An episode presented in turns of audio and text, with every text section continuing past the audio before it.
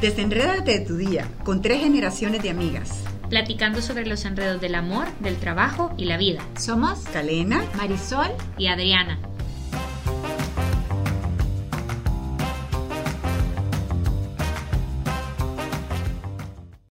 ¿Cómo acompañar a una pareja que está en tratamiento de infertilidad? ¿Afecta la infertilidad la sexualidad en la pareja? ¿Se puede ser feliz sin hijos? Y en el podcast de hoy, el tabú de la infertilidad. ¿Pero y qué? ¿Y por qué es tabú? Pues, ¿O es tabú? ¿Es tabú esto? Es tabú porque nadie le gusta hablar de infertilidad. Ay, yo como soy tan bocona y como siempre tuve problemas de infertilidad en mis 35 años de casada, realmente eh, siempre hablamos con mi esposo abiertamente del asunto. Y lo empezamos a hablar el asunto cuando el ginecólogo nos dijo, ustedes no se preocupen, cuando estábamos recién casados, no se preocupen en dos años porque lo normal para quedar embarazado una pareja después de la luna de miel es de cero a dos años y entonces puedes eh, quedar embarazada en ese tiempo. Entonces nosotros con mi esposo esos dos años em, pasamos pensando felices nuestra vida recién iniciada porque en cualquier momento podíamos quedar embarazados y en ese momento fue que ya empezamos a hablar del asunto.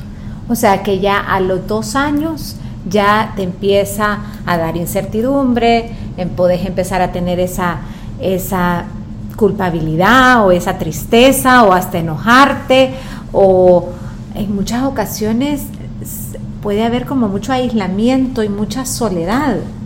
Y es tabú porque la gente piensa que o creo que es por eso es que la gente cree que es tabú y que no habla de eso, porque cree que no le pasa a mucha gente, pero según los expertos, entre ella la doctora Cristina López de Burgo, médico eh, muy reconocida en España, dice que una de cada seis parejas presentan dificultades para tener un hijo.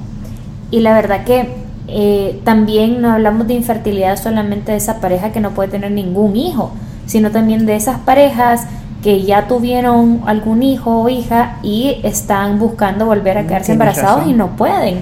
Exacto, esa es la, la, infertilidad secundaria, ¿verdad? O sea que, y la verdad que todos nosotros, si nos preguntamos, ¿conocemos a alguien que ha pasado por ese proceso de infertilidad?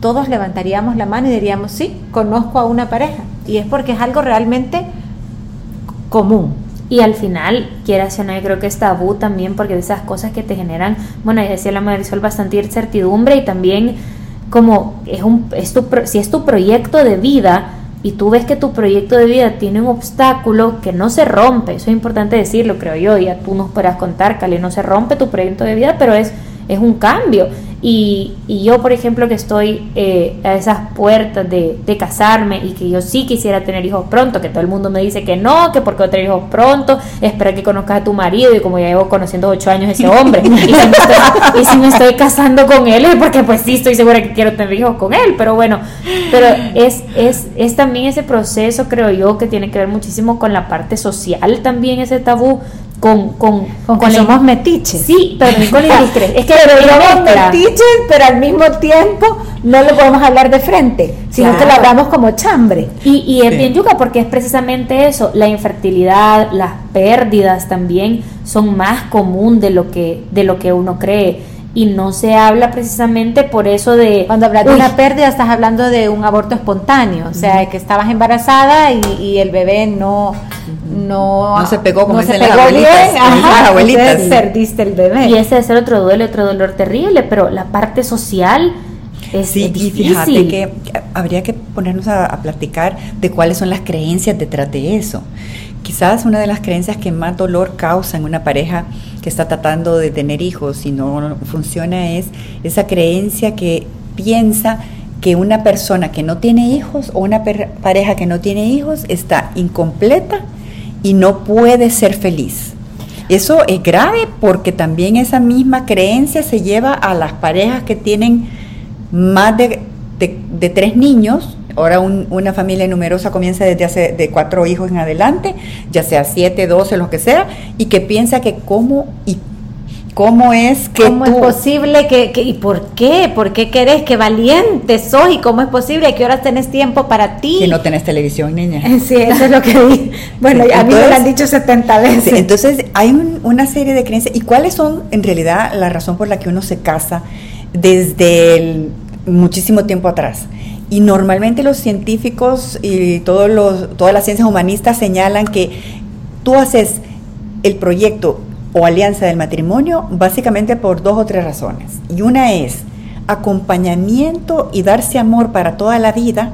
La ayuda mutua. La ayuda mutua para tener hijos y también para, en el caso de la gente que es creyente, como un camino extraordinario para poner en práctica tu misión única como ser humano dentro de una institución maravillosa que se llama el matrimonio y la familia. Entonces lo importante es Con que estas creencias es que veamos que el matrimonio ya es familia, porque no es que cuando vienen los hijos entonces empieza la familia, no, la familia empieza con el matrimonio, sea que tenga la bendición de tener hijos o sea que tenga la bendición de no tener hijos. Y esto no es muy claro en la sociedad, porque a veces se piensa que, que realmente te casas solo para tener hijos. Entonces, por eso decía yo los tres O que no es válido un matrimonio si no tiene hijos Exacto. O que no hay manera de ser feliz si no tienes hijos. Y yo creo, la verdad, que la parte social en eso es lo que nos hace pensar todo ese montón, ese sarta de estupideces, la verdad, porque no le puedo decir de otra manera. Es el por qué te preguntan, ¿por qué tenés tantos hijos? ¿No te aburriste? O, ¿por qué no tenés hijos? ¿Vas a ser tan feliz? O ¿por qué sos tan egoísta que no tenés hijos? También. Entonces, creo que existen también esas concepciones sociales que Qué bueno que nos autoevaluemos, ¿verdad? O sea, que pensemos realmente si hemos juzgado en algún momento a alguien, ya sea por tener una familia numerosa o por no tener familia o por solo tener un hijo. Cada familia, cada pareja vive su fertilidad o su infertilidad de forma distinta y tenemos que tener, aprender a respetar y eso como latinos nos cuesta mucho porque somos metiches. Y al final yo creo que tenemos que empezar a trabajar un poco la prudencia porque hay que dejar cosas claras, a ver, como verdades claras. Eh, los, los hijos, bienvenidos cuando vengan, creo yo que aquí no estamos hablando de que un perro puede sustituir un hijo, eso creo que está sucediendo mucho y no es lo mismo no es lo mismo una mascota que un hijo, eso sí quizás ponerlo sobre la mesa, los puedes adorar igual. Yo tengo a mis hermanas literalmente que son mis pugs y mi chihuahua y son mis hermanas, pero yo soy la hija de mi mamá igual que mi hermano, ¿saben? Y de igual manera, un matrimonio sin hijos creo que puede ser un matrimonio igual de feliz, o sea, Cale, tú misma nos puedes contar y sin embargo, Y sin embargo es un duelo, También. ¿verdad? O sea, sin embargo, a ver, Calena, contanos un poquito, porque seguro que la primera noticia de que las cosas no salen natural y que no puedes tener un hijo en el momento que lo decidiste, no se toma como un sorbete de limón, vea. Fíjate que ahorita que ustedes lo están planteando, quizás sí, y ahora que he pasado el duelo de la muerte de mi esposo, sí entiendo esta palabra del duelo, porque lo que sí es bueno es saber que cuando uno se casa, es parte del paquete que vas a tener hijos.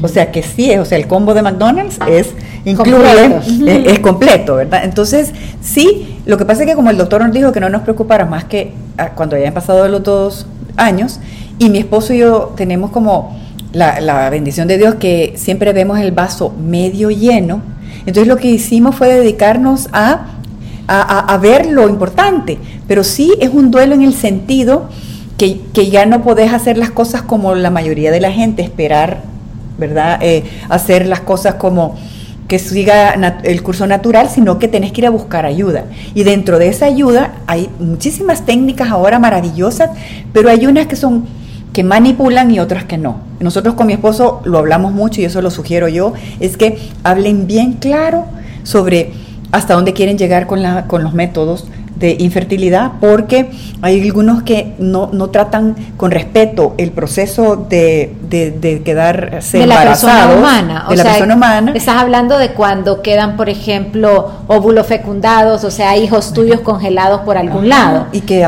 inclusive te divorcias y esos niños quedan en pleito. ¿verdad? Esos niños congelados. Entonces, como que ese es un primer punto que ustedes platiquen mucho sobre ese tema para que quede bien claro porque a veces uno tiene más ganas de probar más cosas que el otro.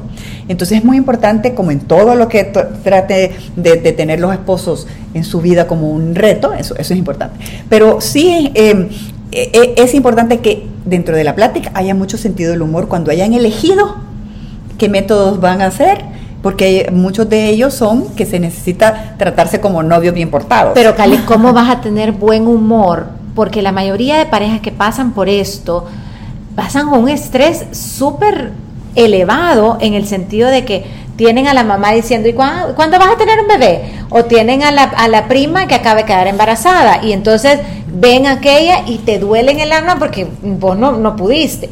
Y la otra, eh, mi hermana también, y a la otra va por el octavo hijo, entonces contame cómo es eso del buen humor. Por eso el buen humor, el buen humor es una elección por ser agradecidos con las cosas buenas que tienes en la vida. Entonces yo recomiendo muchísimo, en esos 35 años que estuve casada con mi esposo, eh, siempre vimos el lado positivo de las cosas, las cosas que tenía en vez de las cosas que no tenía. Y teníamos la posibilidad, en el caso de la infertilidad, que de eh, encontrar métodos que podíamos seguir para poder quedar embarazados. Pero siempre sabiendo que en el caso nuestro, que íbamos a ocupar ese, ese proceso para que nos uniera y no nos separara. Eso creo que es súper importante porque también, según los especialistas, nos dicen que hay mucho sentimiento de culpar y muchas veces es culpar al otro o culparme yo o o quejarme. de las creencias de que es, que ella como tiene la culpa de que por ti es que no estamos es que no, no tenemos hijos es que él es el que está mal. Y si tu pareja te lo recrimina de esa manera imagínate qué, horrible. Qué haces entonces hay que hablarlo y hay que ir a cómo resolver problemas con para personas que, se, aman, verdad podcast. Podcast de las desenredadas de cómo resolver problemas para personas que se aman. Pero además hay una presión social muy fuerte para los hombres o sea aquellos comentarios de, y es que vos no sabes hacerlo. Y entonces querés que te enseñe. O sea, aquellas cosas espantosas. gente así de verdad creo que alejenla de su vida. O sea, si está pensando ya, váyanse de ahí. Sí, hay que poner, pero también.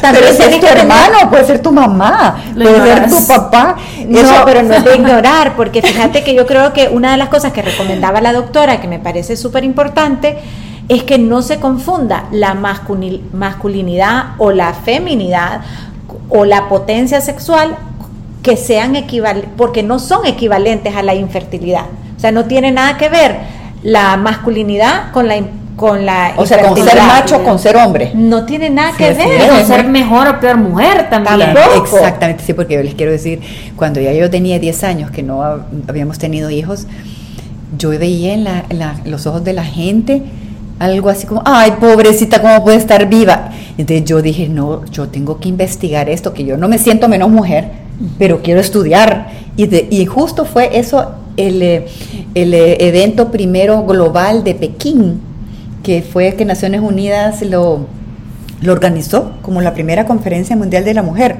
No sé qué año fue ese, 1992 creo que fue. Y entonces empecé a estudiar y a, a leer a feministas integrales, a feministas no radicales, sino a, feministas como, eh, pero que, que, hundían sus raíces en, en, multidisciplinas, entre ellas también la ciencia cristiana, y de verdad me pareció tan espectacular que yo podía ser madre espiritual de muchas personas que no necesitaba, igual que las que adoptan, eh, yo podía, se dar frutos sin ser Exactamente. Y Cali, perdón por la indiscreción, pero ahorita que tú lo mencionaste, tú nunca pensaste en adoptar.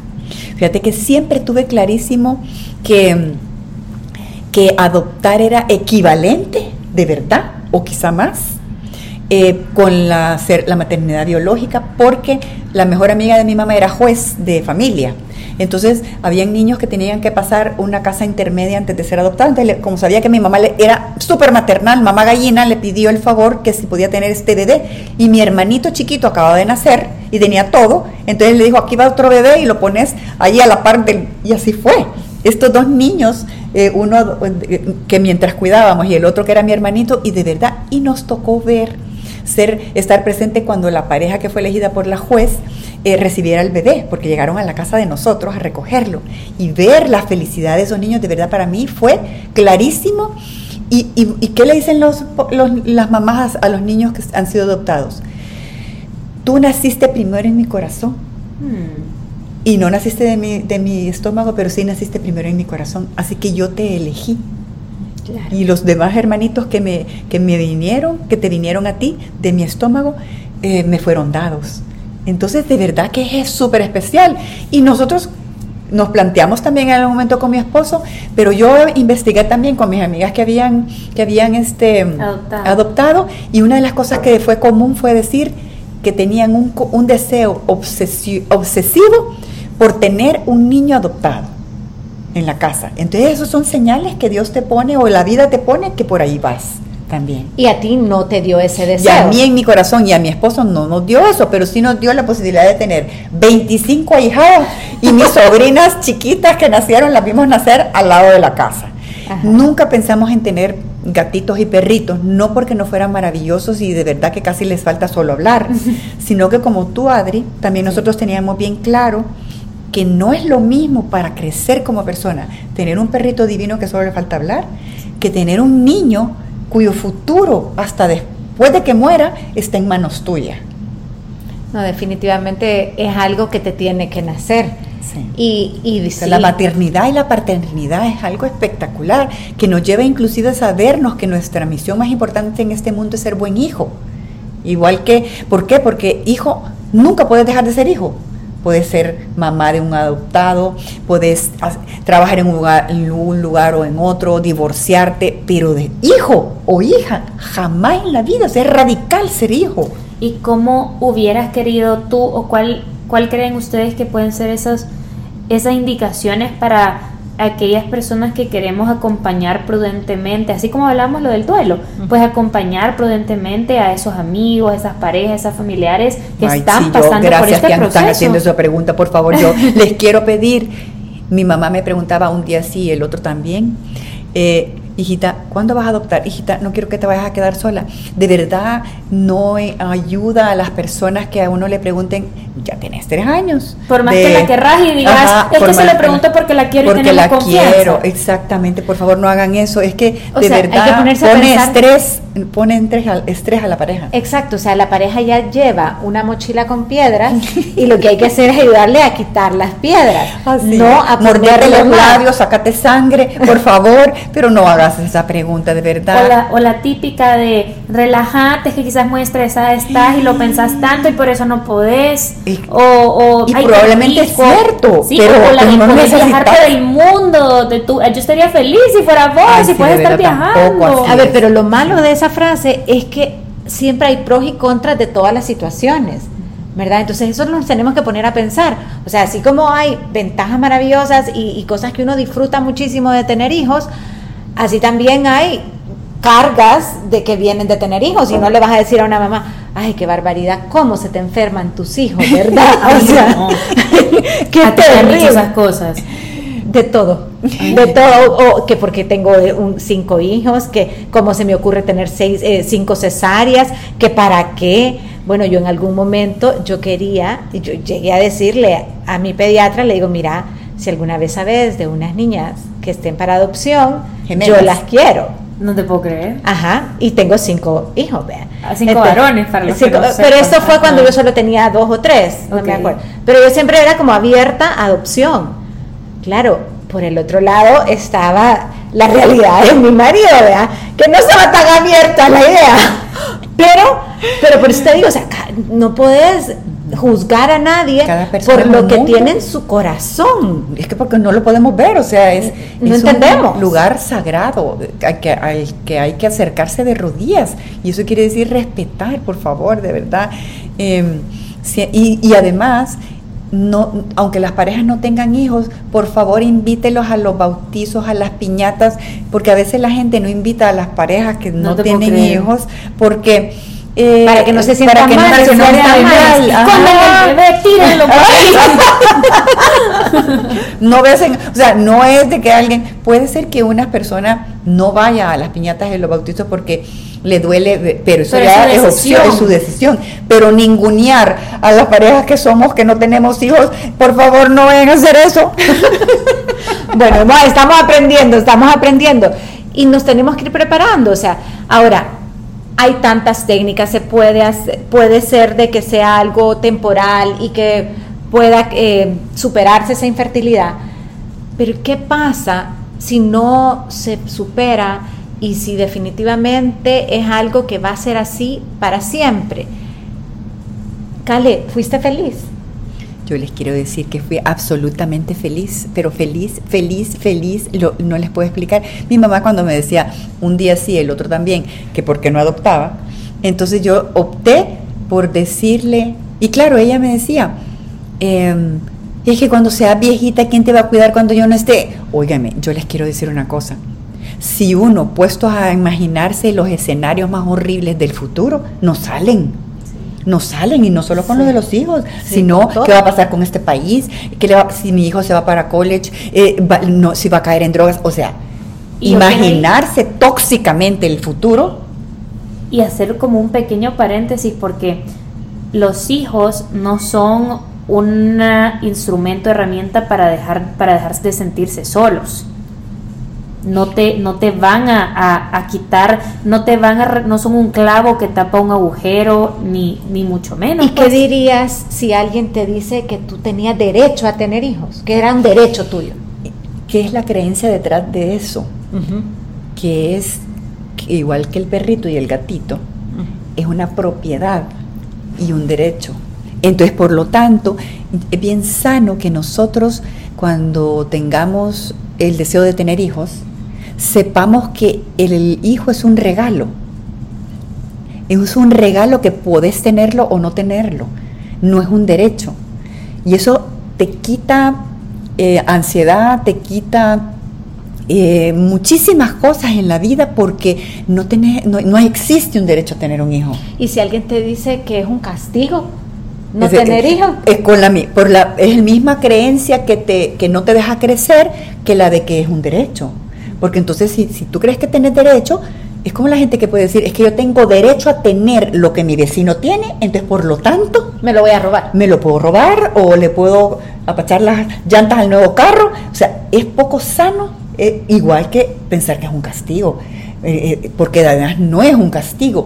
Este, había este santo maravilloso, este hombre de Dios, que decía que te puede Dios bendecir de dos formas, o enviándote hijos, y para las parejas que no tienen hijos, nos decía, es también una bendición. ¿Por qué? Porque tiene otros planes para ti. O sea, la vida, el universo, si no eres creyente, tiene algo para ti.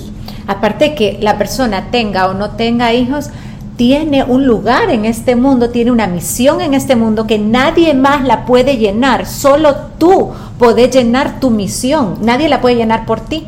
Y eso está increíble porque da bastante sentido y motivación para estar en este mundo, porque desde que estás en la panza de tu mamá, literalmente cada uno de nosotros, cada uno de nosotros es hijo.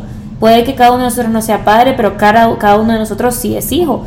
Y esa misión inherente a nuestra existencia no es exclusivamente, no está atada a que suceda algo, una preconcepción social, ni mucho menos. Si es parte de nuestra misión ser papá, ser mamá, pues, pues bienvenido sea. Pero a mí la Cale me encanta porque me dice que yo siempre he visto el vaso medio lleno. Yo nunca lo vi medio vacío. Entonces no, no. Y no sin embargo vemos otros que solo vemos la hoja blanca con el punto negro. Entonces solo Sí. vemos el punto negro, no vemos la hoja blanca donde podemos dibujar todo lo demás, algo divino. Que no quita que el dolor sea existente o que sea menos o que se invalide ni mucho menos. O sea, es un no- duelo. Exactamente. Hay o sea, un duelo si hay infertilidad, también hay tratamientos que van respetando la dignidad humana, que la pareja puede elegir seguirlos o no seguirlos, pero lo importante de saber es que hay luz al final del túnel y que ¿Cómo se- sin hijos? con o sin hijos, tú podés ser feliz, aunque hayas deseado con toda tu alma tener esos hijos biológicos, pero tú vas a ir encontrando tu camino. Tienes que tener esa paz de saber que vas a ir encontrando tu camino y que tu camino no es igual a ninguno del de la par. Es tu camino con tu esposo, con tu esposa y nadie más. Así es, y, de verdad que la relación que se va creando, eh, porque tú has decidido que podés o no, o, no tener hijos, pero sí querés ser feliz, que entonces va haciendo una relación que, se va construyendo. Eh, cada vez más profundo y con mayor eh, intimidad. Entonces eh, hay que volcarse a, hacer, a tener más ternura, a hacer hobbies juntos, a descubrir em, como cosas que pues, se pueden realizar como tareas diferentes, como crecer en aspectos que antes no se crecían. O sea, todo en la vida es sacarle provecho. Si tuve limones, hago limonada. Con esto y con todos los demás temas en la vida. Y con esto pues cerramos nuestro podcast y muchas gracias por seguirnos, gracias por seguirnos en Instagram. Por escribirnos sus mensajes, los leemos todos, pensamos en ustedes, en cada podcast como si le estuviéramos hablando a cada uno de los que nos mandan mensajitos. Por favor, hagan lo que nos da muchísima motivación para seguir. Muchas gracias por todos sus mensajes. Síguenos en el siguiente capítulo de Las Desenredadas. Para conocer más de todas aquellas cosas que nos enredan en la vida, el trabajo y el amor. Y cómo desenredarlas para ser felices.